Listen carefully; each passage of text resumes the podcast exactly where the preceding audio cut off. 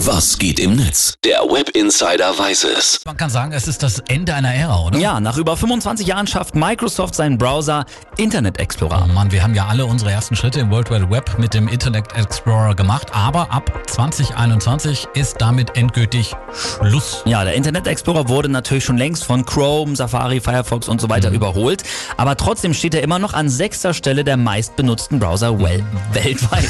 Die Internetgemeinde, Philipp, Oh die nimmt Abschied, aber nicht ohne einige Seitenhiebe, ganz klar. Ne? Stimmt. Schauen wir mal bei Twitter, da äh, schreibt Schlock, danke Internet Explorer, du hast uns Memes gegeben. Du warst der Nummer 1 Browser fürs Runterladen anderer Browser und du hast unsere Geduld getestet über so viele Jahre hinweg. Der Internet Explorer wird übrigens vom neuen Microsoft Edge abgelöst. Ne? 3PC hat auch noch geschrieben, keine Sorge, Internet Explorer wird etwa so in 10 Jahren mitbekommen, dass er abgeschafft wurde. Also beim Explorer muss ich immer an kostenloses Internet auf CD denken. Kennen viele wahrscheinlich noch auch. Ne? ja, das war ja aus dieser Zeit hier. Bin ich da schon drin oder was? Ah klar. Ich bin drin.